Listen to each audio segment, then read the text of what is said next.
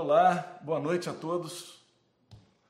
A gente está freneticamente fazendo várias lives, né? Hoje de tarde tivemos a live do, do Mug Canásio, foi genial, um aulão muito bacana. E agora a gente vai ter um falando de música para lá de especial com um cara que, além de ser um querido amigo, é um músico excepcional e um cara que acabou de entrar para a família Fica a Dica Prêmio e está eh, com cursos de bateria e cursos de play along muito legais na plataforma. O nome dele é Edu Ribeiro. Edu Ribeiro é compositor e educador com 25 anos de carreira. Isso eu vou questionar com ele, porque ele desde molequinho já tocava na banda do pai. Mas tudo bem. Tendo vencido dois Grammys, dois Grammys Awards, não é qualquer um que ganha um Grammy. O Edu já ganhou dois, tá? Nesse período. Já lançou diversos álbuns como líder, com seus grupos Trio Corrente e Vento em Madeira, e também em colaborações com outros músicos, como Chico Pinheiro, Brad Maldal, Milton Nascimento, João Bosco, Hamilton Godoy, Toquinho, entre muitos outros. Edu Ribeiro é isso aí, além de um amigo querido, um músico excepcional e ganhador de prêmios e cheio de histórias para contar. Vou perguntar a ele as perguntas que vocês mandaram para mim. Edu, seja super bem-vindo, cara. Chega. Alô, alô, alô. Ô, Fala, Nelson. Ô, obrigado aí, viu, bicho? Obrigado pelo convite. É pra, já deixa eu falar que é um prazer estar tá aqui fazendo esse programa hoje e estar tá fazendo parte da família. Aí, é, deixa eu agradecer publicamente o convite que você me fez aí esses, esses dias demais. aí. Pô, a gente está super honrado com a tua presença, com, a, com os teus cursos no Fica Dica Prêmio. É, oh. De fato, é um, é um plus enorme para nós, é, uma, é, um, é um endosso bacana demais ter você junto com a gente. É. Que a, gente tem um time pesadíssimo lá, né? Porra, Só... o time da pesada, meu amigo, é uma é, coisa incrível.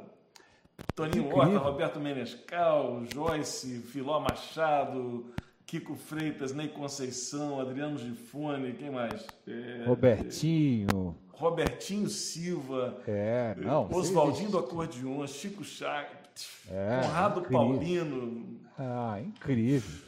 Nelson Faria. E Pô, agora Edu Ribeiro. Ah, você sabe que isso daí me ajudou, que agora eu acho que finalmente meu pai vai me aceitar como músico, né?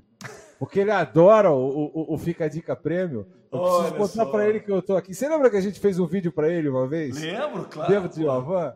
Ele ficou feliz da vida. então é. conta isso, porque eu comecei te anunciando aqui dizendo que você tinha 25 anos de carreira, mas, cara, você já tocava, começou a tocar com que idade? Vamos falar assim. É, é, é, é, é não sei se tem algum advogado assistindo, né? É melhor a gente falar a verdade, né? Então vamos. É, essa informação aí, eu acho que ela está ela tá, ela tá omitindo alguma coisa. Ó, é porque a exploração de trabalho infantil, você não quer falar isso? Exatamente. Que tinha uma coisa, olha, olha a miguelagem, tinha uma coisa que tinha. Na, meu, se, também o meu filho pode estar assistindo, não posso dar esse mau exemplo para ele. Mas agora que eu comecei, eu vou falar, depois eu me retrato com ele em casa.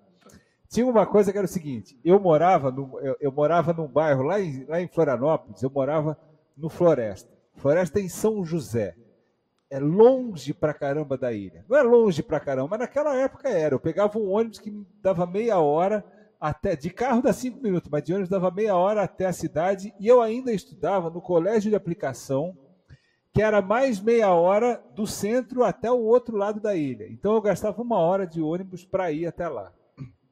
E aí tinha aquela coisa da aula de educação física de manhã. Eu estudava de tarde, tinha que ir todo dia de manhã.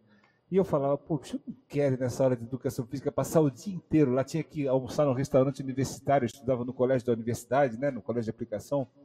E aí eu descobri é, que se eu tivesse carteira assinada, eles me dispensariam de educação física. Aí eu pedi para o meu pai assinar minha carteira. Isso eu devia ter uns 15 anos. Eu já deveria estar me aposentando se a gente tivesse levado aquilo a sério. Mas não deu. Mas ó, eu comecei a tocar muito cedo lá com meu pai tem uma banda de baile em Florianópolis que se chama Estágio 10, está nativa, eles continuam tocando. Minha família toda começou lá e os três irmãos dentro de casa, na, na época éramos só três, depois meu pai, meu pai casou de novo, teve mais dois filhos.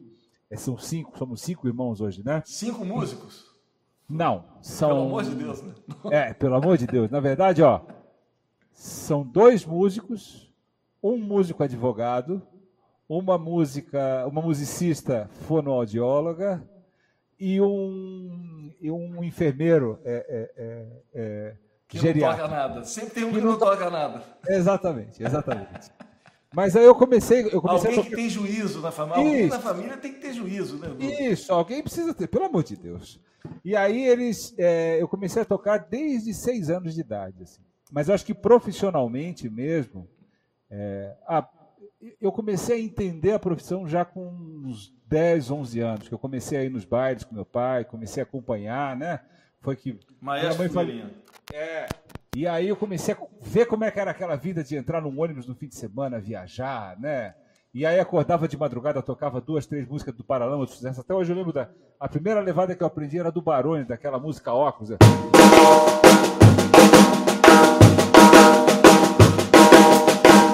Eu tocava isso, era a única música que eu tocava no baile. Eu ficava o baile inteiro acordado para tocar aquela música. Esperando essa aí, né? É. É, mas aí E eu olha acho que não eu... é uma levada muito simples, não, né? Não, mas é genial, né? Porque é uma levada aqui, ó. Eu vou mostrar pra você aqui, ó. É uma levada que ele. Isso aqui é uma uma levada de EE, né? Só que ele conduz na caixa, dá um puta efeito bom.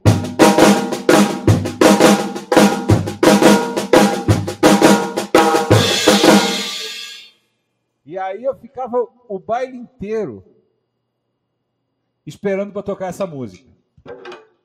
Ficar, dormia às vezes no camarim.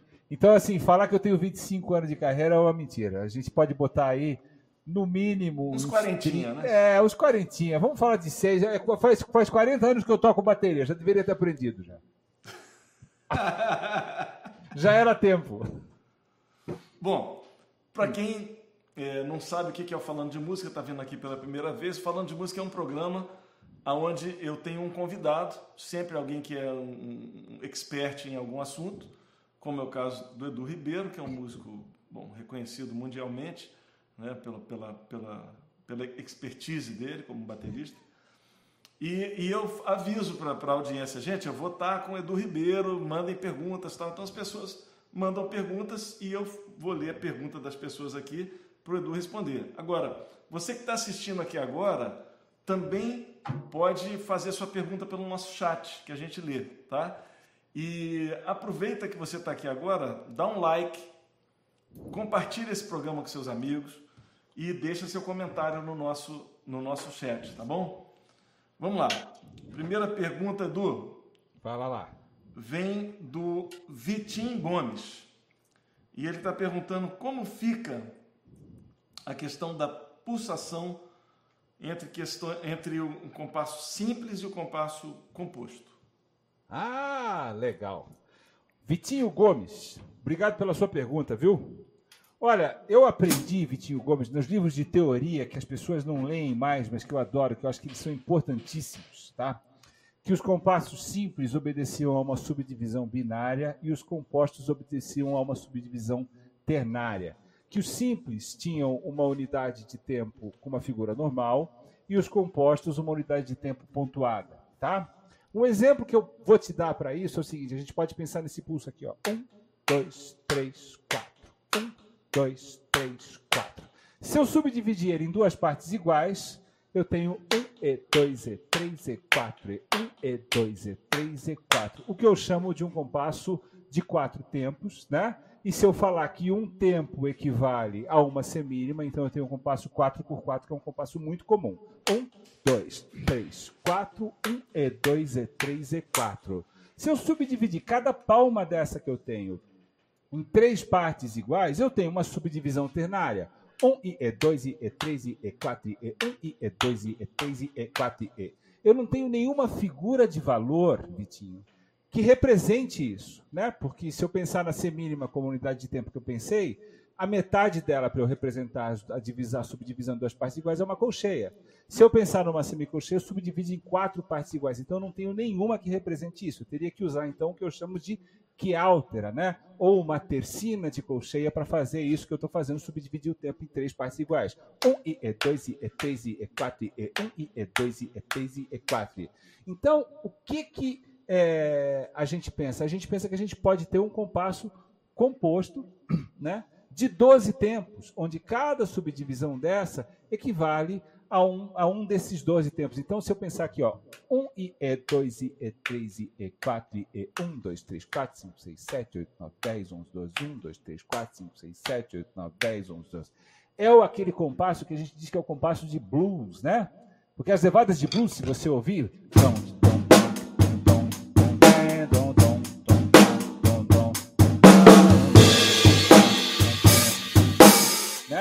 Então, a unidade de tempo disso, se eu pensar que esse, essa mesma palma continua sendo meu tempo, seria uma figura pontuada, uma semilha pontuada. Tá?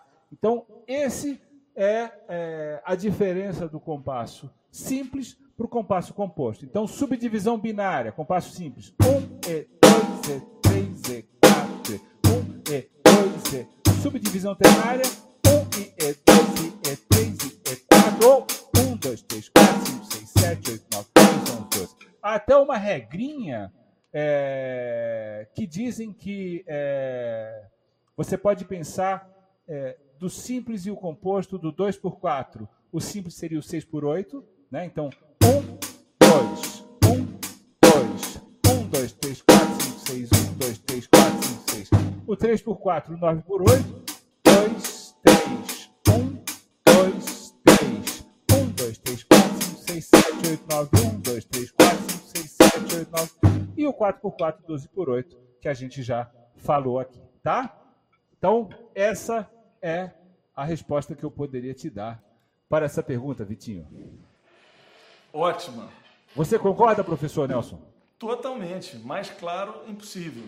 É. Engraçado que hoje eu estava conversando com, com, um, com um amigo que também vai fazer um curso lá no, Fica Dica Prêmio, a gente conversando, ele está fazendo um curso de transcrição de solos tal, e aí a gente estava conversando sobre como escrever um, uma, determinada, uma determinada frase. E, e, na verdade o que a gente vê, é, isso agora eu estou jogando a bola mais para cima aqui, mas é, é, muitas vezes você pode escrever um, muitas vezes não sempre, né? você pode escrever uma mesma melodia de várias formas diferentes, né? Exatamente. Então você pode, por exemplo, escrever em 4x4 e usar as, as quialters. Exato. Ou você pode escrever em 12 por 8 e usar as colcheias, por exemplo. Né? Exato. Né? Exato. E mesmo quando você está tá, a coisa do pulso, né? onde você está sentindo o pulso, né? Por exemplo, se você tem uma música que, que é em, em, em é, em seis, né? Uhum. né? Se você uhum. subdividir isso a cada dois, né? Um, um, desculpa, um, Sim. já viram Sim. três, né? Ou você pode pensar um, dois, três, quatro, cinco, seis, ou pensar assim, desculpa, é,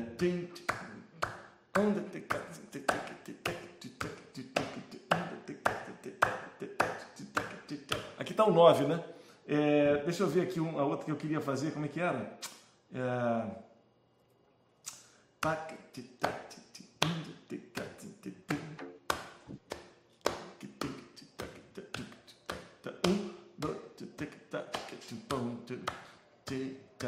Um, dois, três, quatro, cinco, seis. Um, dois, três, quatro, cinco, seis. Faz um pulso de quatro aqui. Na verdade, tem uma, isso aí é uma, uma confusão, né? Que você pode pensar no 4, você pode pensar no 3, pode pensar no 6, pode. Você pode pensar, pensar em um monte de coisa, né? Porque ele fica no meio, né? Eu gosto muito disso. Né? 1, 2, 3, 4, 5, 6. 1, 2, 3, 4, 5, 6. 1, E, 2, E, 3, E, 1, E, 2, E, 3, E. tá? Então você pode tocar ele, né? Pensando no 6 por 8, né? 1, 2, 3, 4, 5, 6. 1, 2, 3, 4,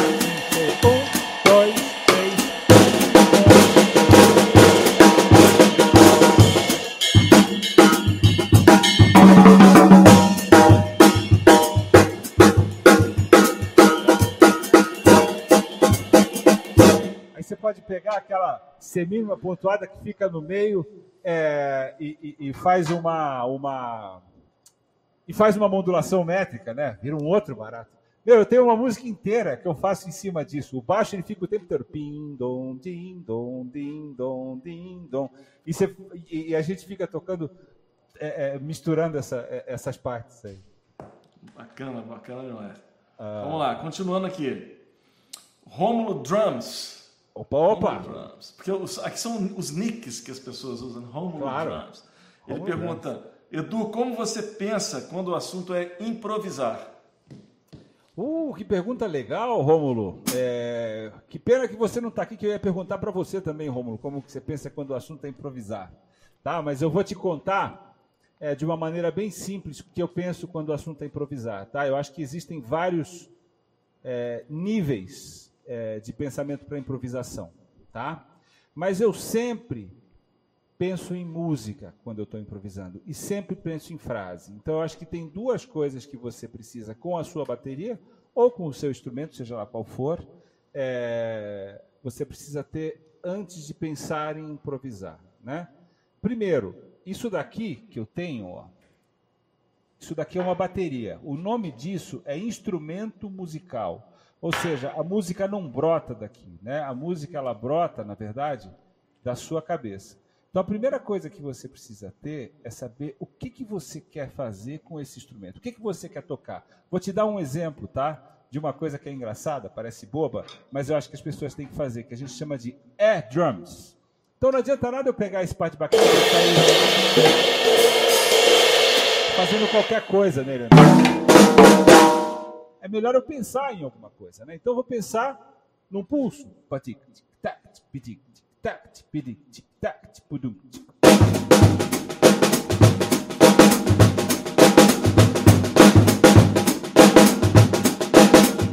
Isso é o que eu chamo de levada, né? É o que eu chamo de ritmo, né? Vocês me desculpem, eu ponho uma bateria aqui só para mostrar a bateria, mas a minha cara sai, mas eu estou aqui, ó, tá? É... Isso é o que eu chamo de levada, né? Quando a gente fala em improvisar, eu posso improvisar como uma levada já. Já posso improvisar muito em cima disso, né? Pensar, pum, tic, tac, pudum, tic, tac, pudum, pudum, pat, tac, cat, pudum, tudum, tudum, tum, tum, perdá, perdá, perdá, pi,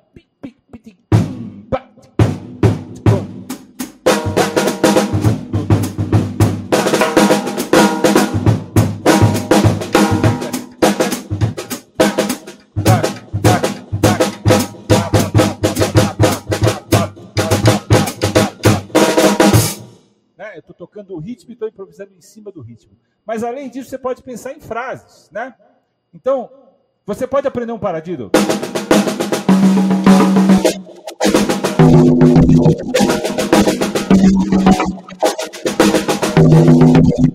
É, um paradido, distribuir ele desse jeito, ele já pode funcionar de alguma maneira. Então.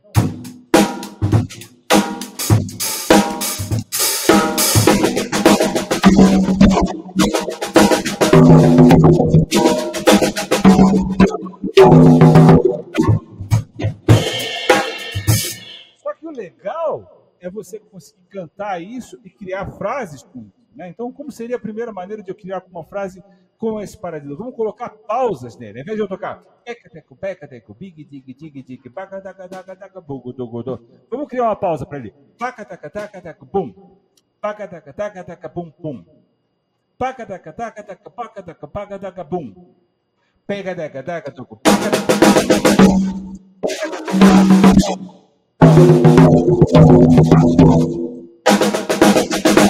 Vou colocar um pouquinho de bumbo junto com isso.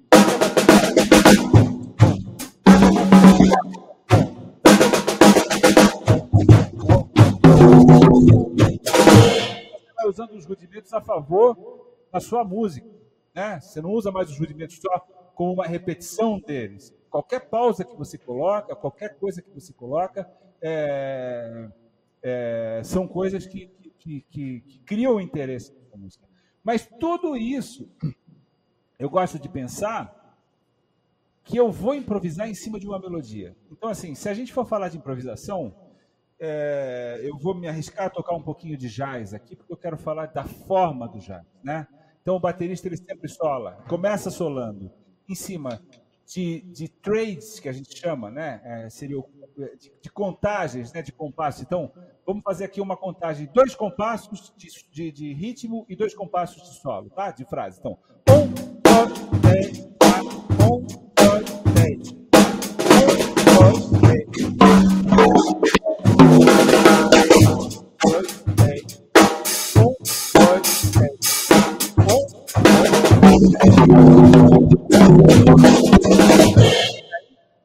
Das frases que você faça, né? mas isso tem que combinar com música. Né? Então, eu sempre que estou improvisando, eu estou pensando, é, eu só lembro do seu nickname que era Drums, né? mas eu sempre estou pensando música. Então, tem uma música que eu adoro, que é o Só Danço Samba, né? a música do Jobim, né? Só danço samba, só danço samba, é bom, é bom, bom, bom, é bom, é bom, bom, é bom, é bom, é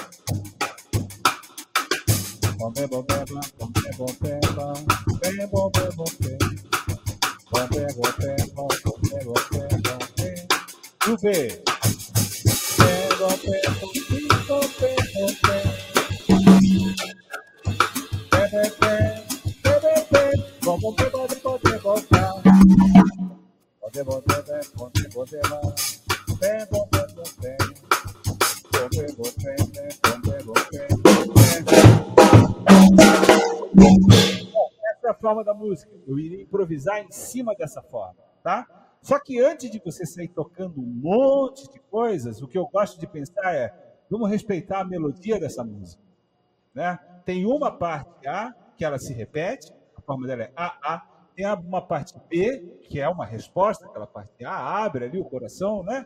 E depois volta para a parte A para encerrar. Então o que eu penso? Eu penso numa textura ou numa frase de improviso que eu posso responder ela para parte A, numa outra textura para parte B e volto naquela textura para parte A. Vamos experimentar isso daqui, eu vou fazer com você, eu vou fazer frases simples, tá?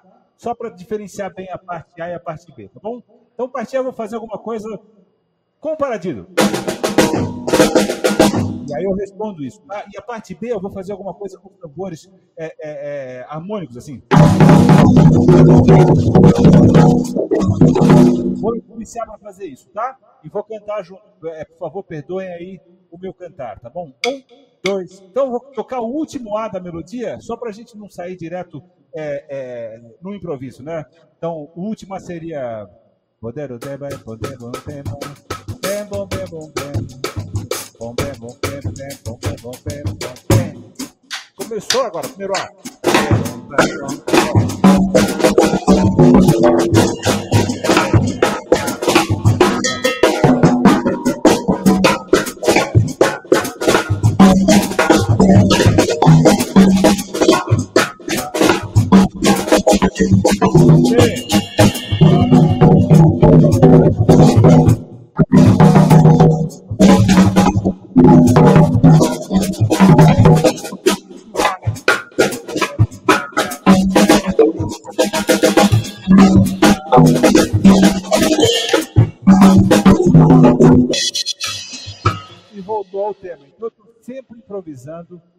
cima de uma estrutura de uma música. Isso, se você conseguir separar essas duas coisas do drum, eu juro para você, você vai ser uma pessoa feliz, porque é uma coisa que na hora que você começa a sentar e estudar, cantar um tema e improvisar e conseguir achar as frases, meu amigo, você não quer fazer mais nada.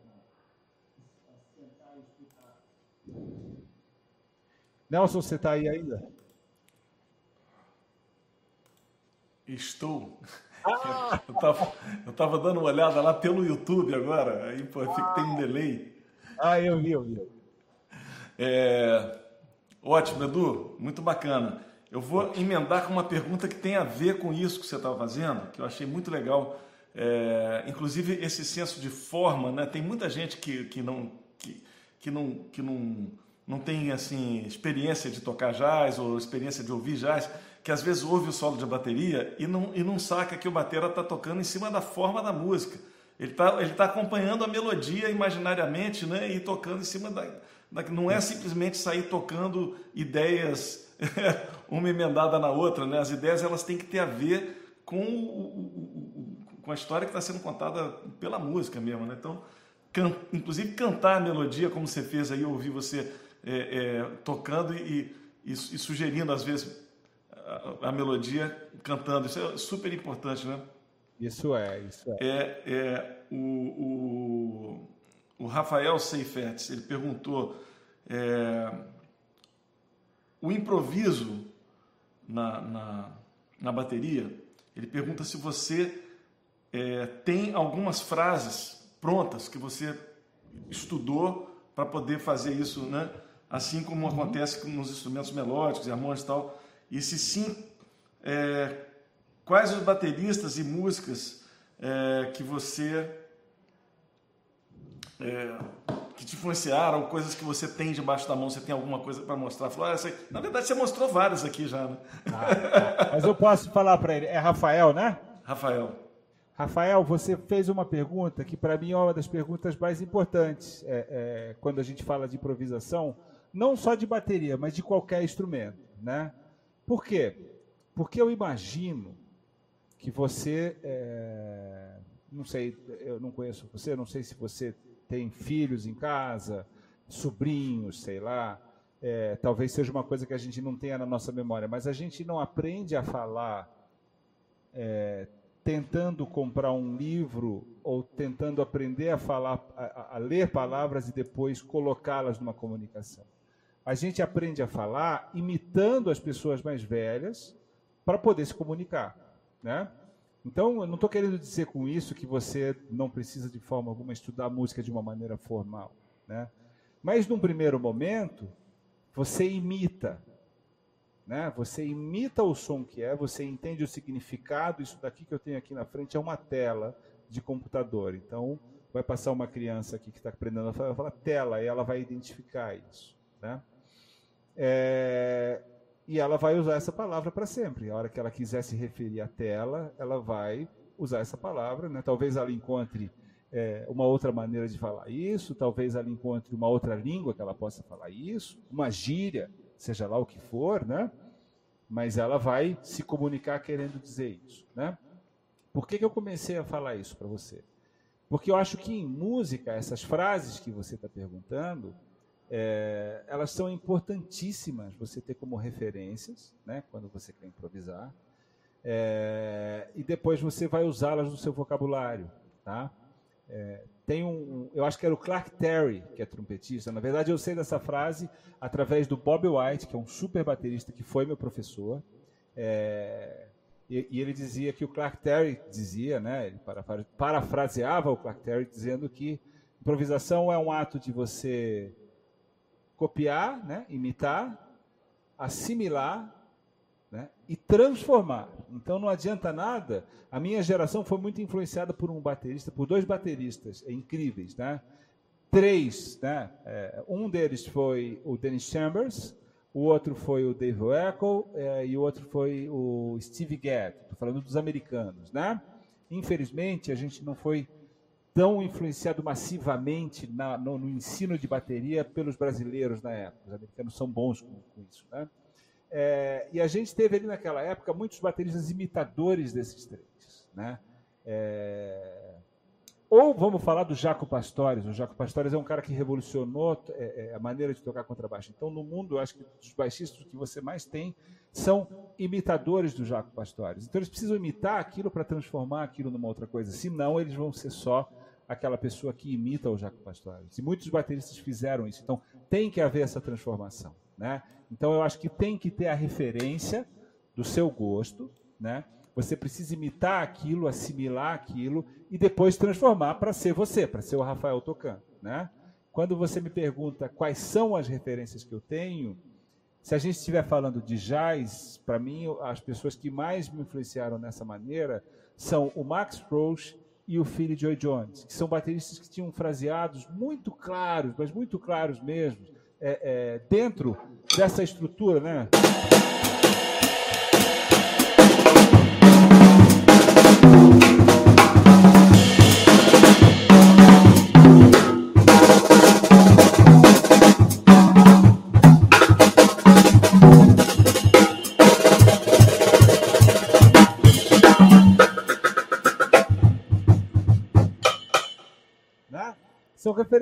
Você precisa ter, e você precisa achar. Eu gosto assim, ó, vai tendo referência de um monte de gente, depois você mistura tudo. Só vou dar mais um conselho para o Rafael. Quando você tem referências, ó, tem livros que são legais. Esse cara aqui, ó, John Riley. Opa, tá aqui. Aham. Ah, tá aqui, pronto, chegou. Ele tem um livro que se chama The Art of Bop Drumming, que a maioria dos bateristas tem em casa, mas ninguém abre. O pessoal ah, compra. Né? Eu acho que a página 36, exatamente, tem aqui, ó, frases de um compasso. Essas frases são lindas e você pode usar no seu vocabulário um monte. Ele já roubou essa, já pegou essas frases dessas pessoas, né? Então você precisa achar aí o camarada que você gosta, pegar ele como referência e transformar. Desculpa, Nelson, estou falando um monte aqui. Eu, não, Edu, cara, você foi muito preciso, mas muito preciso na sua resposta, ah. porque isso é uma coisa que eu falo há muito tempo. Né? Ah. Há muito tempo. Desde que eu lancei o meu primeiro livro, Arte da Improvisação, foi um ah. livro que eu dava todo o conceito teórico, mas dava uma frase para o cara aplicar aquilo. Né? Claro.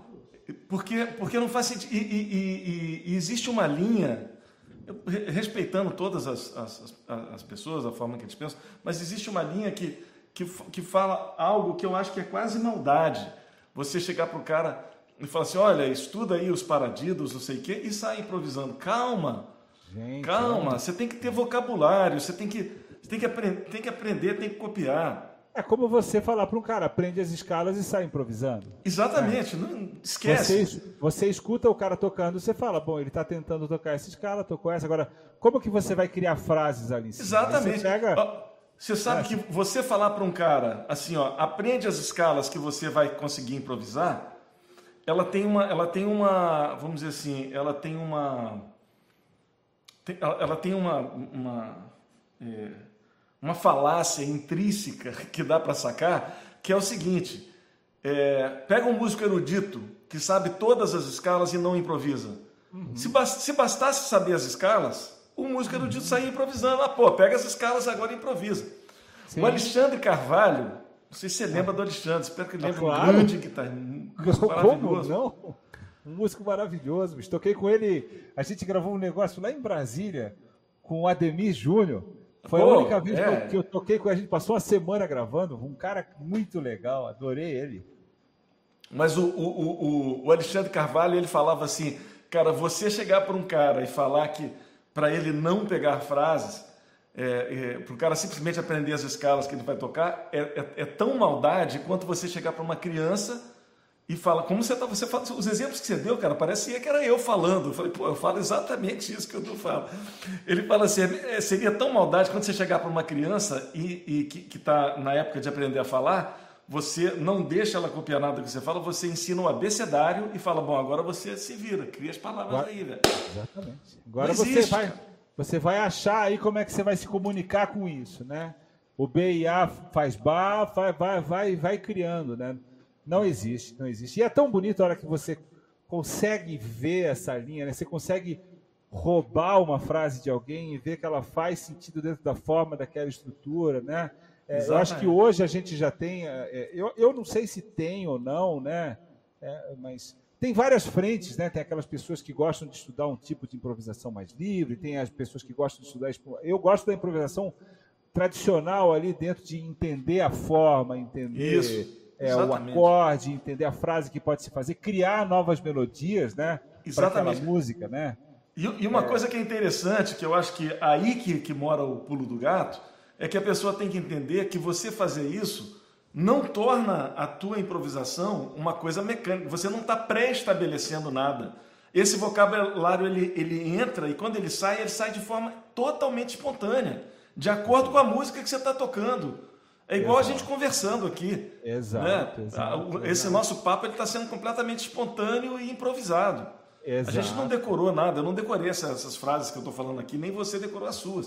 Você não, não, sabia nem qual era a pergunta que as pessoas iam fazer. É, Mas você está usando palavras que você já conhece, você não está criando Exato. uma palavra nova, para quê? Porra. Exato, então eu acho assim, tem que conhecer as escalas, tem que conhecer toda a teoria, tem que conhecer, não fujam disso. Né? É a base, mas é, é, a base. Mas é que nem aprender a ler. Uma, uma criança que aprendeu a ler pode falar sobre a história grega? Não. Ela vai precisar estudar, ela vai precisar de vocabulário. Então, Exatamente. ouvir música, tirar as frases, é como se você estivesse estudando um texto. Né? Então, Muito ouvir bom. os improvisadores que você gosta é vocabulário, precisa de vocabulário. Tem, tem uma frase, tem, eu vou falar duas frases aqui que eu acho legais. Tem ah. uma frase do, do Stravinsky, pelo menos dizem que é do Stravinsky, imagino que seja. O Stravinsky disse o seguinte, que os compositores medíocres, eles copiam os outros os gênios roubam. Os gênios roubam. Claro, porque quando você rouba, aquilo passa a ser seu, pô. Você não está copiando ninguém mais, é teu.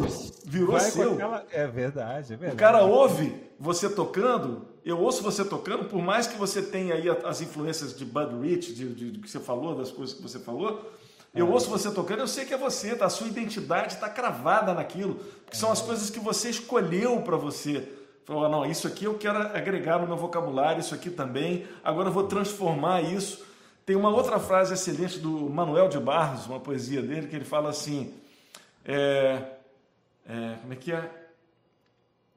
é? Como é que é o nome da frase? É, a frase dele é copiar, copiar, copiar até se tornar diferente. Claro. claro. Copiou, copiou, entendeu e vai usar, vai usar onde, onde, onde foi interessante na vida. Vai ser diferente, não tem jeito. Isso daí eu acho é, é muito, é muito é outro, é outro exemplo que eu gosto de dar, meu, quando as pessoas é, é, me falam disso. Não tem jeito, Nelson. Eu vou falar parecido, usando os, os argumentos, usando o vocabulário que as pessoas lá de casa usam. Né? E às vezes você conhece um cara diferente, ele manda um adjetivo legal, você pega aquele negócio Exatamente. e coloca na sua fala também, né? Exatamente. Você fala, pô, o cara usou uma gíria que é legal, aí você, você vai usando e vai influenciando, e você vai achando espaço para fazer. Exatamente. A gente tem que estar aberto o tempo todo a ouvir isso, a gente tem que estar aprendendo frases é, o tempo todo. É, é, e o que é interessante música... da música, porque no vocabulário, no nosso vocabulário, na, na, na, na língua portuguesa, tem palavras que somem, tem palavras novas que aparecem. A, a língua é viva, né? A coisa vai mudando, né? Mas todo mundo sabe mais ou menos as mesmas palavras. Como você falou, de repente vem um cara e fala uma coisa. Outro dia eu estava aqui em casa e falei assim: ah, porque o, o, esse curso aí é legal também para quem é diletante. Meu, meus filhos ficaram olhando para minha cara e falaram: o quê? Eu falei: diletante. o quê? É. Eu falei, porra, é diletante, não sabe o que é diletante? e, e, o que é que eles usam para isso? Eles usam outra palavra, né? Essa palavra meio que sumiu do dicionário é. dessa, dessa bonecada. Diletante, eu, ah, diletante, aí expliquei, diletante é o cara que faz uma coisa de forma amadora, que faz só porque gosta, não, é, não vive daquilo. Ah, tá, então já, pô, já virou vocabulário. Já é um outro, é, mas é, é, é isso, é, isso é lindo, bicho. É, é, essa transformação que tem, eu acho, eu acho lindo. A gente tem que estar aberto a isso. Exatamente. E tem uma coisa que é legal na música, que eu ia falar agora, me perdi, é, que é o seguinte, na música você pode pegar uma palavra, uma coisa que não faz muito sentido na língua falada, mas na língua musical faz. Você pode pegar uma palavra e, por exemplo, experimentar tro trocar, né? Como você falou, você tem uma palavra que é tugudu, pugudu, pugudu, pugudu, pu. Eu vou fazer não, pugudu, pa, pa, pu, né? Eu tiro umas coisas daqui, ou, ou toco ao contrário, na, na, na, na, guitarra é comum. Se a frase é, é todo de faz do Opa, é, é a mesma ideia, mas está de trás para frente. E, e assim por diante. São, é ele, bem, são bem... elementos, né? É muito legal. Isso é, é, muito legal. E outra coisa que é importante é que cada estilo tem o, o vocabulário próprio. Não adianta Sim. você usar o vocabulário de jazz para tocar country, nem para tocar Não. rock and roll. Rock and Não. roll tem o seu vocabulário. Alguém aqui, quem foi que perguntou? O e... Leonardo Rocha pergunta se você já tocou free jazz e tal. E, ah. e Edu, já tocou em grupos de free jazz e ou de improvisação livre? Para qual, qual é a diferença desses vocabulários para o baterista nesses estilos mais soltos? Ah. Você pode responder, mas é, é, isso, cada, cada coisa tem seu vocabulário, né? tem suas. E eu acho que ainda dentro, é, Nelson, dentro do rock existem estilos, dentro do country existem estilos, dentro Sim. do samba existem estilos, Total. dentro do jazz existem estilos. Eu vou dividir uma coisa com vocês aqui. É, há uns anos atrás, vamos falar aí, uns sete anos, né? Eu fui lá nos Estados Unidos e tive uma sorte tremenda. Eles estavam, a orquestra do Inton Marsalis, a, a, a, Lincoln Center, eles estavam tocando um arranjo que tinha uma parte de música brasileira. E eu estava lá dando uma, uma residência na Júlias, que eu, que, eu, que eu fazia todos os anos pela Enesp, e eles sabiam que eu estava lá, me convidaram para ir lá para dar uma ajuda ao baterista com as levadas, né?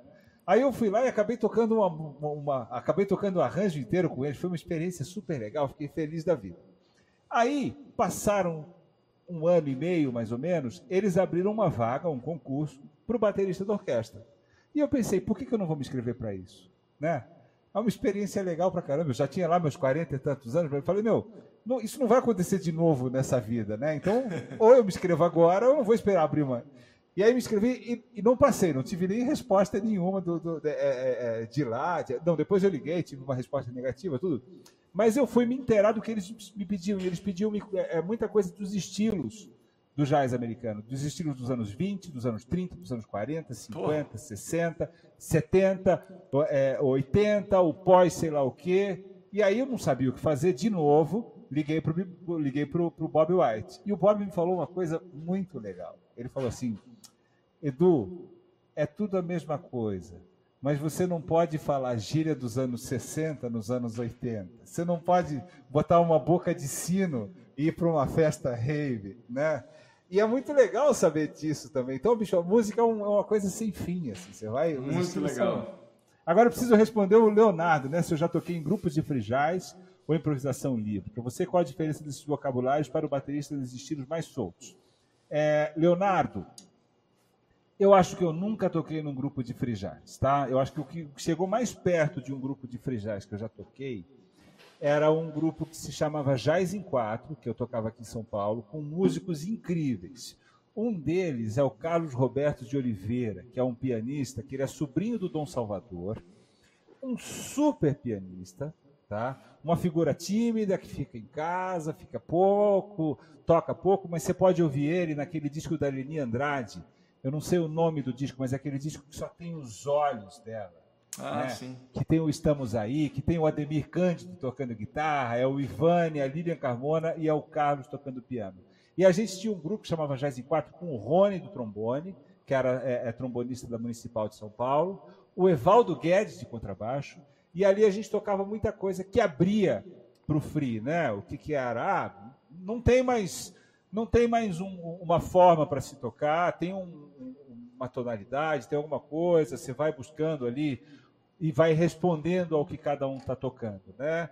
Mas eu te confesso que eu não sou conhecedor disso, tá? É... E eu não poderia te dizer como que isso funciona, é... ou como que isso é, se desenvolve. Eu estaria falando uma besteira aqui que eu acho que não vale a pena, né? Eu acho que a gente teria que, que perguntar para alguém que, que eu não sei se o Nelson pode falar um pouco sobre isso, mas alguém que, que, que realmente entenda da improvisação livre. Né? O que eu entendo, o que eu penso de improvisação, de, de improvisação livre é muito sobre isso. Seria uma coisa de se tocar sem uma forma definida, sem uma estrutura definida, e às vezes, com alguns músicos, mesmo tendo uma forma definida, a gente tem algumas coisas do tipo.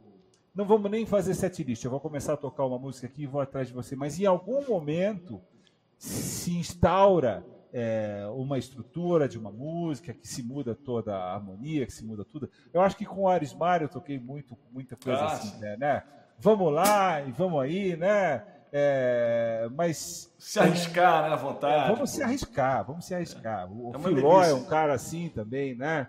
Começa a tocar uma música dele com o Djavan, sei lá, uma coisa, um tema que você conhece, de repente você está tocando um negócio completamente diferente, né? Fora daquilo, né? É, eu acho que faz parte da improvisação livre também. Né? Beleza. Vamos continuar aqui. Hum. O Nobre Guilherme, ele pergunta como foi a sua experiência a primeira vez gravando em um estúdio. Ah, que legal. Nobre, é, eu, é, a, minha, a primeira vez que eu entrei num estúdio eu não fui gravar, eu fui acompanhar o meu pai, meu pai gravando, tá? ela não conta, claro que não conta, mas ela conta um pouco, porque foi a primeira vez que eu vi que aquilo que eles faziam, né, poderia se gravar e virar um vinil. Foi a primeira vez que eu entendi que isso né, entrava numa fita que se ouvia o que estava tocando, falei, eu ouvi eles tocando agora e tocou essa fita e depois ainda chegou e virou um vinil. Nessa época tinha uma coisa que eu acho que a maioria das pessoas aqui não fazem a menor ideia do que seja. Eu me lembro que existia nos fundos do estúdio uma câmera de eco natural, que era uma, uma parede oca que tinha, que ele abria um espaço e aquilo dava uma reflexão e fazia um reverb natural. Né? Estou falando de um estudo que tinha na Palhoça, lá em Santa Catarina e São José há muito tempo atrás. Mas ah, eu acho que as minhas primeiras gravações foram com os meus irmãos. A gente tinha um grupo de rock que se chamava Armadilha, eu devia ter por volta de 15, 16 anos. E eu fui gravar uma música pop. A gente tinha uma banda de rock, né? inspirada ali no, no rock dos anos 80. Eu nasci em 75, então eu vivia ali aquele aquele boom do rock dos anos 80, né? Todo mundo é, conhecia aquelas bandas e a gente tinha uma banda também. Essa foi a primeira vez que eu ouvi a minha bateria gravada. É, e eu acho que as gravações que começaram a fazer diferença, tem algumas que fazem diferença na vida, né? Então teve uma em Campinas, já na Unicamp, que era dentro da disciplina de prática de estúdio, que aí sim foi a primeira vez que eu gravei uma música instrumental, que era o Trio Água, né? Então tinha muito mais de mim ali dentro como instrumentista. Eu não estava só fazendo a base, tendo a bateria na função de, de baterista, né? De, de ritmo. Então já tinha um espaço para um solo. Eu já tinha que me preparar para aquele solo sair com uma sonoridade boa. A gente ainda não tinha super estúdios, né? Era difícil tirar um som de bateria é, é, legal, né? Aí depois uma outra gravação que foi muito importante para mim foi quando eu vim para São Paulo, a primeira gravação que eu fiz em São Paulo que foi um convite do Luiz Meira, que é um guitarrista lá de Florianópolis, que me chamou para gravar uma faixa no álbum dele, e foi onde eu conheci o Cisão, o estúdio do Cisão, e o Cisão me abraçou com os dois braços ali, como se me conhecesse a vida inteira, e era a primeira vez que a gente estava se vendo. E eu me lembro que naquele momento eu entendi que aquela interação que você tinha com os músicos que você não conhecia podia ser gravada e você tinha que ter aquilo com um pouco mais de atenção. Né? Durante todo o período que eu fiquei tocando no Unicamp, é, tocando jazz, tocando música improvisada, mas sem saber que aquilo gravado tem que fazer um sentido, né? Então eu acho que se gravar é uma coisa muito importante. Eu acho que essa geração que chega agora, eu não sei da sua idade, é, mas ela vem com uma expertise que a gente não tem, demorou muito para eu me ouvir e até hoje é uma coisa que eu faço quando eu quando eu bolo alguma coisa, eu me gravo. Eu tenho um equipamentozinho aqui em casa para gravar, mas eu vou dividir mais uma coisa com você aqui. Ontem eu fiz uma gravação é, de um vídeo. Eu lancei uma faixa hoje. Hoje eu lancei um trio novo, viu, Nelson? Edu Ribeiro Trio aí lancei uma música nova, single novo. Vocês precisam procurar nas plataformas digitais, está no YouTube. Mas ontem eu fui bater umas fotos para a capa do disco para sair bonitão. E aí um amigo meu que tirou as fotos, que é diretor de cinema, me pediu que eu fizesse um solo para ele filmar várias vezes e fazer uma edição. E a primeira coisa que eu fiz foi criar um solo e gravar o solo. Então, eu acho muito importante se gravar, para você ter. A gente tem uma ideia de como funciona, mas a hora que você se coloca como ouvinte, você tem uma Sim. outra percepção. Total. Arrasou. A gente tem várias perguntas aqui, tem perguntas aqui. Eu vou fazer, tem, tem duas perguntas que são. É, eu vou juntar, tá? Vai a lá. pergunta do César Leandro Miguel e a pergunta do Jefferson Seifert. Os dois são violonistas. Legal. Tá? O Jefferson Seifert pergunta assim: qual exercício ou dica que você pode sugerir para outros instrumentistas que não tocam percussão ou bateria e precisam aprimorar a consciência rítmica? E o César diz: Edu, quais os estudos rítmicos você recomenda para músicos não bateristas, não percussionistas, da mesma coisa, né? E, só que ele, ele acrescenta dizendo que acompanhou sua série de recente de polirritmia e já está apanhando bastante. Legal. É... Olha, eu acho que tão importante para um instrumentista saber de ritmo para um instrumentista que não é percussionista ou baterista saber de ritmo, é para um baterista saber de harmonia e de melodia. Né? Então, é, não é que eu precise saber todas as escalas para poder tocar com vocês, mas quanto mais eu tiver a percepção disso, quanto mais eu entender da forma da música e saber para onde que ela está indo, é, mais tranquilamente, mais confortável eu vou deixar você tocando, né? É, e eu acho que o ritmo para um instrumentista ele é uma das coisas mais importantes, porque muitas vezes tem uma banda tocando e as pessoas estão dizendo que o baterista está correndo. Agora eu vou defender os bateristas. E na verdade até o próprio melodista, o saxofonista, o cantor ou o cara que está fazendo o acompanhamento do piano ou o melodista do piano podem estar tá tocando aquele ritmo é, de, com, com uma estrutura um pouco mais rápida, um pouco mais lenta e mudando um pouco o tempo. Né? Eu acho que os músicos têm andamentos confortáveis, assim como os cantores têm tonalidades confortáveis. Né? Então, quando você tem encontra um cantor que só canta numa região, você fica pedindo a ele que ele saia daquela região e vá tocar é, em outras regiões. Né? Ele vai ser um melhor cantor se ele puder ter uma gama maior de tonalidade que ele pode cantar. Né? A mesma coisa para um músico. Então, assim, a primeira coisa que eu diria era tente tocar andamentos diferentes com conforto. Não só tocar andamento, não é porque eu penso que é uma balada é, que ela vai ser desconfortável. Né? Para o baterista é muito desconfortável tocar isso daqui. Ó.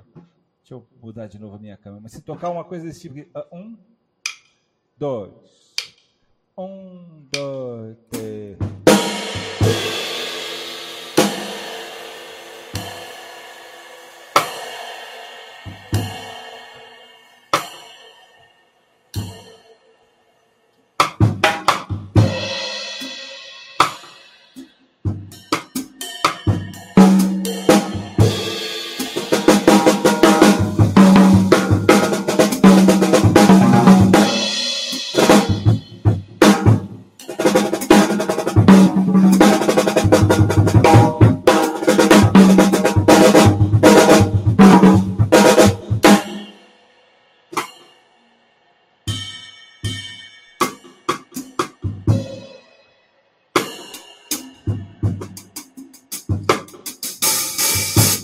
Eu diria de, de exercício para vocês que não são bateristas, primeiro isso, tentem tocar confortavelmente em andamentos distintos, né?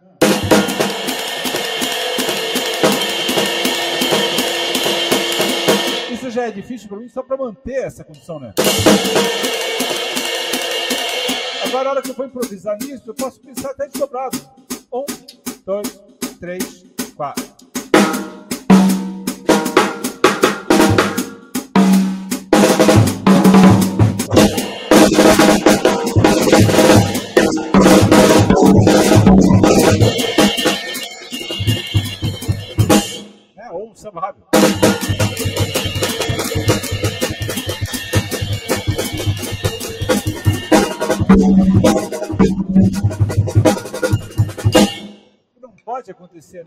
Deixar com que a velocidade ou o andamento que você queira tocar atrapalhe é, a sua dificuldade técnica, atrapalhe o desenvolvimento da música. Mas uma coisa que é legal, então, já que eu tenho que deixar um exercício, pense sempre na subdivisão. Se eu tenho esse pulso, um, dois, três, quatro, e eu quero pensar nas frases, eu posso subdividir em duas partes iguais. Três.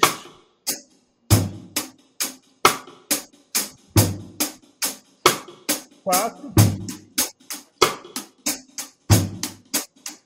Cinco.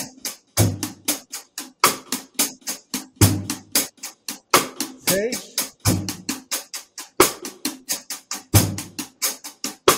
sete,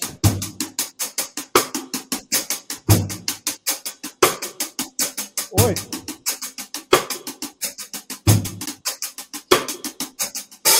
Dentro disso, os fragmentos disso, eu tenho muitas frases.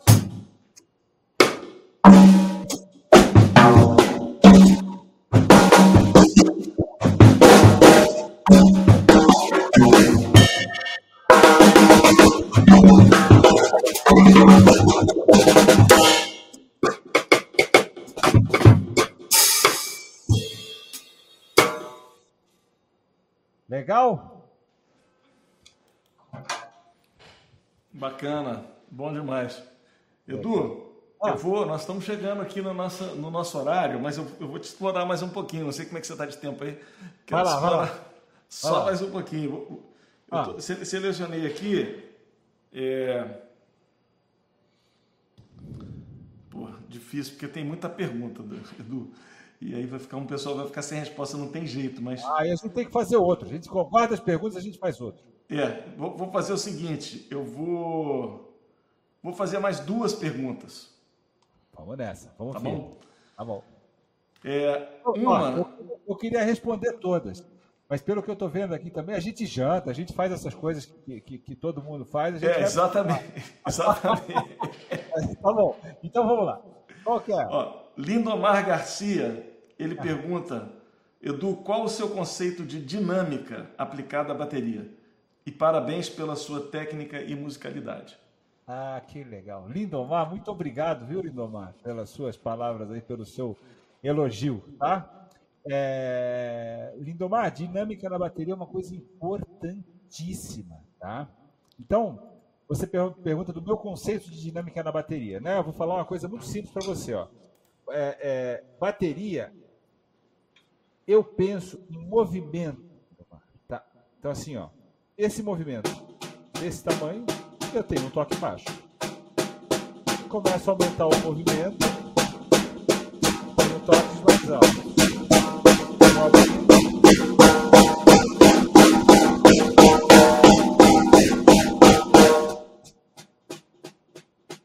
Tá? Mesma coisa no seu bumbo, as pessoas maltratam o bumbo, né? Ah, não dá para você ver o bumbo direito aqui. Peraí, eu vou fazer uma, uma coisa aqui. Ó, mesma coisa no seu bumbo. As pessoas maltratam o bumbo e o cara tá tocando aqui bem baixinho, né? O bumbo tá lá. Mesma coisa no bumbo, bicho. Ó, você tem esse som aqui, você tem esse som aqui. Você tem esse som aqui. Né? Então a gente precisa saber equilibrar onde a gente vai tocar isso, né?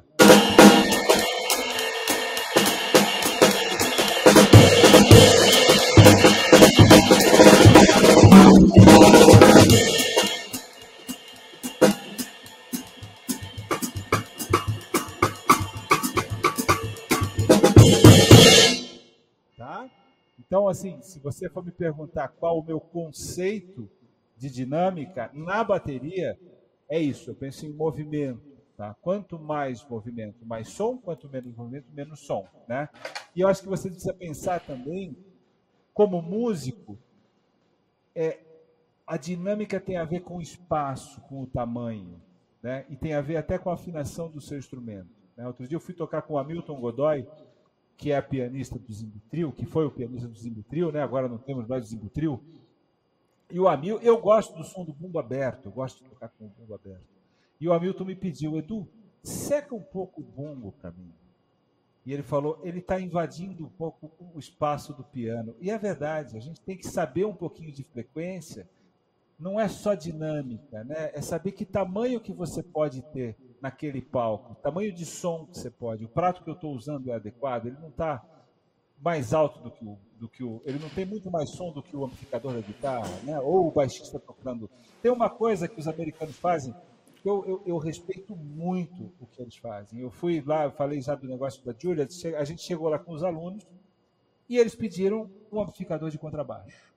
E eles falaram: não, a gente não tem amplificador de contrabaixo. Então é um prédio cinematográfico em Manhattan, que você fala, bicho, como assim? Vocês não têm um tem um cubo de baixo. Aí a resposta do diretor foi a seguinte, do Aaron, ele falou assim, aqui a gente preza muito pela dinâmica, então a gente junta dois instrumentos, a gente junta o contrabaixo, que tem a menor projeção acústica, e a bateria, que tem a maior projeção acústica, e faz os dois tocarem juntos acusticamente. Então os bateristas têm um senso de dinâmica incrível, com pressão, tudo, e os baixistas, meu amigo, tem som de matar, porque nego tem que tirar som no, na mão. Então você vê o negócio suando, e aí o pianista ele entra ali, ele entra, tá tudo na mão dele. O guitarrista entra, tá, tá, tá tudo, porque não tem uma cozinha alta tocando atrás dele. Incrível isso. Né? Então, Bacana. Edu, hum. quero, quero, fa, fa, fa, quero falar uma coisa também da essa dinâmica entre as peças uhum. na, da bateria. Eu, eu, eu presenciei um negócio, cara. Presenciei um negócio você conhece o Rafael Barata? Claro. A gente estava na Finlândia. falar o nome do Barata, eu já começo a rir. É, o Barata é um queridaço, além de um super músico, é um amigo queridaço. Ah. E a gente foi fazer uma gig na Finlândia. Uhum. Fomos tocar num clube de jazz lá. Eu, era o meu trio. Eu toquei com o Barata e com o Alfredo Paixão, baixista brasileiro que mora na Itália. E o Barata estava na Europa, eu estava morando na Suécia na época, pintou essa gig na Finlândia, a gente foi lá fazer e pintou para fazer um workshop na, na, lá na, naquela Sibelius Academy, que é uma super, um super conservatório incrível que tem lá na Finlândia. Né? Tá. Aí, cara, a gente foi fazer esse, esse negócio era para música brasileira, então qual era a jogada? A gente trouxe um repertório, aí eu, tocava na, na guitarra, o, o, Alfredão no baixo, o Rafael na bateria, depois a gente saía, um de nós saía e entrava um cara. Então saía um, o batera, aí entrava um aluno baterista para tocar junto comigo e com o Alfredo. Depois Ótimo. saía um, um, o Alfredo, entrava um baixista, depois saía eu, entrava um guitarrista para tocar o mesmo arranjo. Legal. E aí, cara, eu tive uma, uma. Eu presenciei essa aula do, do, do, do Barata que eu fiquei muito impressionado. O menino, o cara foi tocar, o aluno foi tocar na bateria, ele, o, ele explicou o ritmo, ele já sabia tocar a bossa nova, então a gente estava tocando Triste do Tom Jobim. Né? Triste é vivendo. Uhum. Aí o cara tocou, mas não estava. A levada estava certa, mas não estava dando certo, tava, não estava dando liga, sabe? Aí o Rafael o Rafael estava fora, era a hora dele fazer a crítica, porque era o, o aluno dele que estava lá. Né? Uhum. Aí ele parou e falou assim: não, para, para, vamos consertar um negócio aqui. Vamos consertar a dinâmica entre as peças. Seu bumbo está forte demais, sua caixa está pouco, sobe um pouquinho, ou contratempo. Ele falou: bom, agora faz a mesma levada que você estava fazendo, mas com essa dinâmica. Bicho, toque de Midas. o negócio virou de água para o vinho, cara. Equilíbrio só. É. Eu falei, cara, eu nunca imaginei que a, que, a, que a dinâmica entre as peças era uma coisa tão importante. Nossa, é importantíssimo, bicho. É importantíssimo. Muda tudo, né? Muda, Muda tudo. tudo. E tem uma coisa que é, se você pensar na música pop, que é onde, ou no rock, né, que é onde as pessoas é, geralmente entram na bateria, né? Na, vamos falar aí das pessoas que nasceram depois dos anos 60, né? Entra um pouco através do rock ali, né? A, a, a, a, força da bateria está no boom e na caixa. Pudum, pudum, pudum. Se você pensar no jazz e na bossa nova, o som da bateria está na condução do prato e do hi-hat. Né? Um pouquinho do aro aqui. Né? Então muda completamente. Se você for tocar... Que... Exatamente, ele, ele só está ali, é um respiro que ele tem para dar espaço para o contrabaixo, senão ele pega o espaço do contrabaixo. É. Isso é Legal. é muito louco quando você vai tocar, você vai tocar em algum teatro, alguma coisa, que o técnico de som não está acostumado com jazz, Primeira Nossa. coisa, ele bota o bumbo na cara, né? Ele Fica aquele tum, tum, tum, ele não para. Gente, isso isso está melhorando, né? Graças a Deus a gente está tá, tá evoluindo com isso, né? Mas isso é, isso é um problema, bicho. É um Mas já, já tivemos, porra. Nossa. Nossa, já tive é problema demais com isso, muito louco. Nossa. Muito. Edu, eu acho que a gente está na hora de terminar, mas eu queria terminar falando o seguinte. Ah. É, falando um pouquinho do curso, seu curso, dos dois cursos novos que você está no Fica Dica Prêmio. Que, aliás, gente, link do curso do, do Edu Ribeiro está aqui na descrição desse vídeo. Só clicar na descrição do vídeo, tem o link lá é, para você se inscrever na plataforma Fica Dica Prêmio e desfrutar dos dois cursos do Edu que estão lá e mais tudo que a gente tem, porque o, o Fica Dica Prêmio é como se fosse um Netflix de curso de música. Então, uma vez que você se inscreve, você tem acesso não só ao curso do, do Edu, mas você tem acesso ao curso do o que tem lá do Kiko Freitas, o que tem lá do Robertinho Silva, do Rodolfo Cardoso, do Ney Conceição. Nossa, muita é, coisa legal. Você tem coisa lá de, de do, do, Filó Machado, da Joyce Moreno, do Gilson Peranzeta, do Antônio Adolfo. Nossa. Ou seja, tem uma, uma série de é coisas. É um belo Netflix. É um belo Netflix. Netflix. É. O pessoal fala que é o Nelson Flix. Muito legal. A gente fala que é um Netflix de curso de música. Então, gente, Está aqui na descrição dois cursos do Edu. Queria só que você falasse rapidamente, Edu, sobre esses dois cursos, do conteúdo deles. E de tá. repente tá. a gente podia fechar a tampa hoje você tocando em cima de um dos, ah, dos tracks que você tem lá, dos play-alongs e tal. Legal, fala, legal. fala um pouquinho dos dois cursos, como é que você idealizou eles. E, tá. e que um é só sobre vassoura, né? Um é técnica só sobre vassoura, só sobre técnica de vassoura, tá? Então, para quem conhece um pouco de música brasileira e ouviu Águas de Março, né?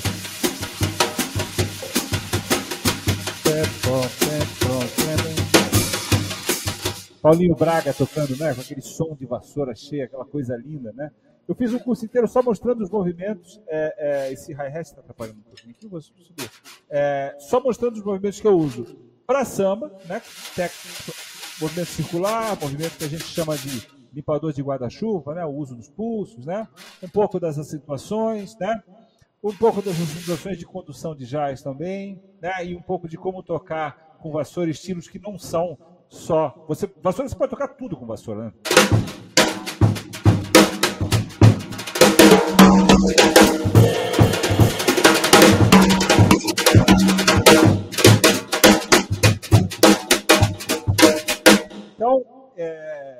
Bem completo, mostrando os movimentos e mostrando as possibilidades que você tem da vassoura, né? Eu acho que são oito aulas, se eu não me engano, que a gente tem falando só de vassoura, tá? Adoro vassoura e também falo dos toques, né? Das diferenças dos toques abertos, fechados, das diferenças da sonoridade, tá? Como tirar um som melhor dos tambores. Né? Porque a vassoura, uma vez que você joga, isso é um som, isso é outro, então existem técnicas para você ter esses sons é, diferentes, né? E o outro é um play along que eu fiz para ensinar a tocar música brasileira. É, então são músicas minhas, peguei acho que são seis músicas minhas, e fiz os tracks sem a bateria. Fui no estúdio, gravei com músicos que eu adoro, com Guilherme Ribeiro no piano, Rubinho Antunes no trompete, o Bruno Bigoto no contrabaixo. É, e fiz os tracks tocando e fiz os tracks sem a bateria. Fiz explicações para cada track, né? explicações de como tocar as levadas. E ainda, como falo um pouco de improvisação, é, eu gosto de falar de improvisação, fiz um pouco dos tracks dos solos separados, né? em outros andamentos, para as pessoas poderem praticar. Né? Então, se você quiser, Nelson, termino aqui com um, um, um, backing track que eu tenho, que foi a primeira música que eu compus na minha vida, que é um chamamé, que é um ritmo Bacana. lá do um 6 por 8 Bacana. Gente, queria já agradecer muito a presença de vocês todos aqui, reforçar que você, pelo link que está aqui na descrição, você clica nesse link, você tem acesso a todos os cursos do Fica Dica Prêmio, mas você vai estar entrando, dando de cara lá com o, com o Edu Ribeiro, com as coisas que ele tem. Aí você pode clicar em qualquer curso dele, é, vai aparecer ali os dois cursos que tem, mais um, um aulão que ele tem. Você pode clicar em qualquer um deles que te leva a uma página onde você pode fazer a sua inscrição no Fica Dica Prêmio, tá? Então, é isso aí. Clica aqui na descrição e acessa, sei lá, tem mais de 60 cursos hoje em dia lá. É, você pode fazer todos eles. É um, é um valor só, de mensal, uma mensalidade e acesso a todos os cursos, pode fazer todos os cursos quantas vezes quiser, assistir um curso de um, do outro, igual você faz no Netflix, paga uma mensalidade e assiste um, um pedaço de, um, de, um, de uma série aqui, depois um filme ali e assim vai. E Edu, quero te agradecer muito por, por esse momento aqui, altamente generoso, passar essa uma hora aí, já quase uma hora, uma hora e doze já aqui falando. E aí é. eu vou te deixar aqui tocando e a gente vai terminar com com o seu som, tá? Legal. Que eu acho que depois de você tocar, é, é só o silêncio para a gente pensar nas notas que estão saindo daí. Esse backing track ele tá lá. Você vai tocar ele, em cima de um dos ele que tá lá. curso. Ele tá lá, ele tá lá. Esse, aqui é o, esse chamamé tá lá, tá? É exatamente o backing track que tá lá. É, é, é, eu vou tocar, só que agora eu vou tocar a bateria ao vivo aqui. Nelson, queria te agradecer, viu, pelo convite. Agradecer todo mundo que eu vi que mandou perguntas aqui, as pessoas todas que assistiram a gente aqui. Desculpa da gente não ficar aqui e poder responder todas, mas como eu já falei para o Nelson, a gente vai precisar fazer um outro, né? E se vocês tiverem, quiserem levar essas perguntas, é, é, é, é quiserem mesmo que responda, vai atrás de, de, de, de, de, de repente, Instagram, essas coisas. Instagram? Procurar, Deixa né? seu Instagram. Qual que é o seu Instagram? É edu, underline, ribeiro, underline, baterista. Né? Facebook, Edu Ribeiro Baterista. Né? Facebook eu não respondo tanto, mas o Instagram é Edu underline Ribeiro underline Baterista. Hoje teve lançamento, vai lá no meu canal do YouTube, Edu Ribeiro Baterista, para ver o lançamento da minha música nova lá domingo, é, 29 de setembro. E agora eu vou tocar aqui. Nelson, a gente se despede já, né? Depois a gente não, a gente não, não, não, não volta, não, né? A gente não volta mais. Porque não vale a pena. Vamos falar o que depois desse som que você vai fazer, bicho? Ah, a gente pode se decepcionar também. Vamos, vamos ouvir primeiro. é ó. isso aí, ó. Edu Underline Ribeiro, Underline Baterista. Perfeito, Esse é seu Instagram. Perfeito. Esse é meu Instagram. Lá tem o link para YouTube, para todas as coisas. Dá um. Dá um, Pronto. e hoje saiu nas plataformas digitais. Por favor, conto com a atenção de vocês. Fiz uma propaganda aqui, Nelson. Desculpa. Beleza, claro, pô, pô, O espaço aqui é seu, Edu. Você vai falar espaço, tudo. Seu espaço. Ó, é. Ó, bota lá no Linktree, lá na bio do seu, do seu Instagram, o link para o teu curso lá. Fica a dica premium.com.br barra Edu traço Ribeiro. Perfeito. Vou colocar lá também. Ó, obrigado, viu, bicho? Vou tocar aqui. Obrigado. Um beijo para todo mundo. Eu vou trocar minha câmera, já vou dar tchau. E vou tocar uma música para vocês aqui. Valeu, Edu. Obrigado. Gente, vamos ficar aí curtindo agora, ouvindo o Edu e só comentando. Ô, ô Nelson, só me dá um alô aqui alto, assim, ó. Faz, faz, faz é, é, é, perto do seu olho, assim, ó. Se, tá, o, se o som tá bom ou se não tá chegando. Aí eu paro de tocar, entendeu? Tá bom. Ah, só me dá um alôzão. Eu vou sair daqui, vou deixar você ah, sozinho. Mas, mas, deixa eu tocar é, cinco compassos. Aí você me dá tá um bom. ok e sai. Eu vou contar cinco compassos, hein? Já, já tá valendo. Um, dois, um, uh, é, um.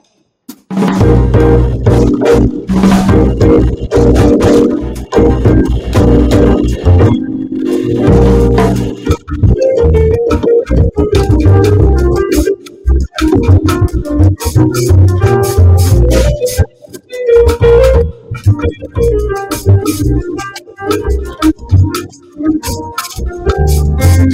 you.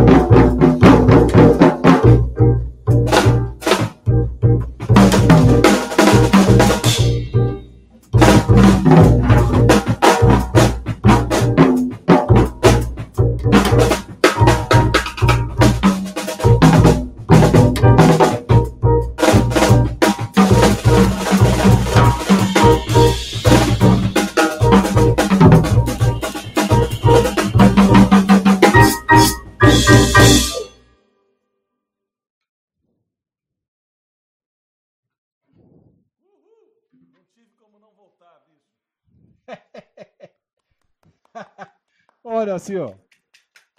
Legal, obrigado, hein, bicho? Ô, oh, brigadíssimo, bicho. Brigadíssimo. Ó. Brigadão aí, viu, velho? Valeu, cara. Obrigado por tudo. Até a próxima. Até a próxima. Se cuidem, hein? Fica com saúde aí, pelo amor de Deus. Beijo pra vocês. Tchau, valeu. Valeu, valeu, valeu, valeu.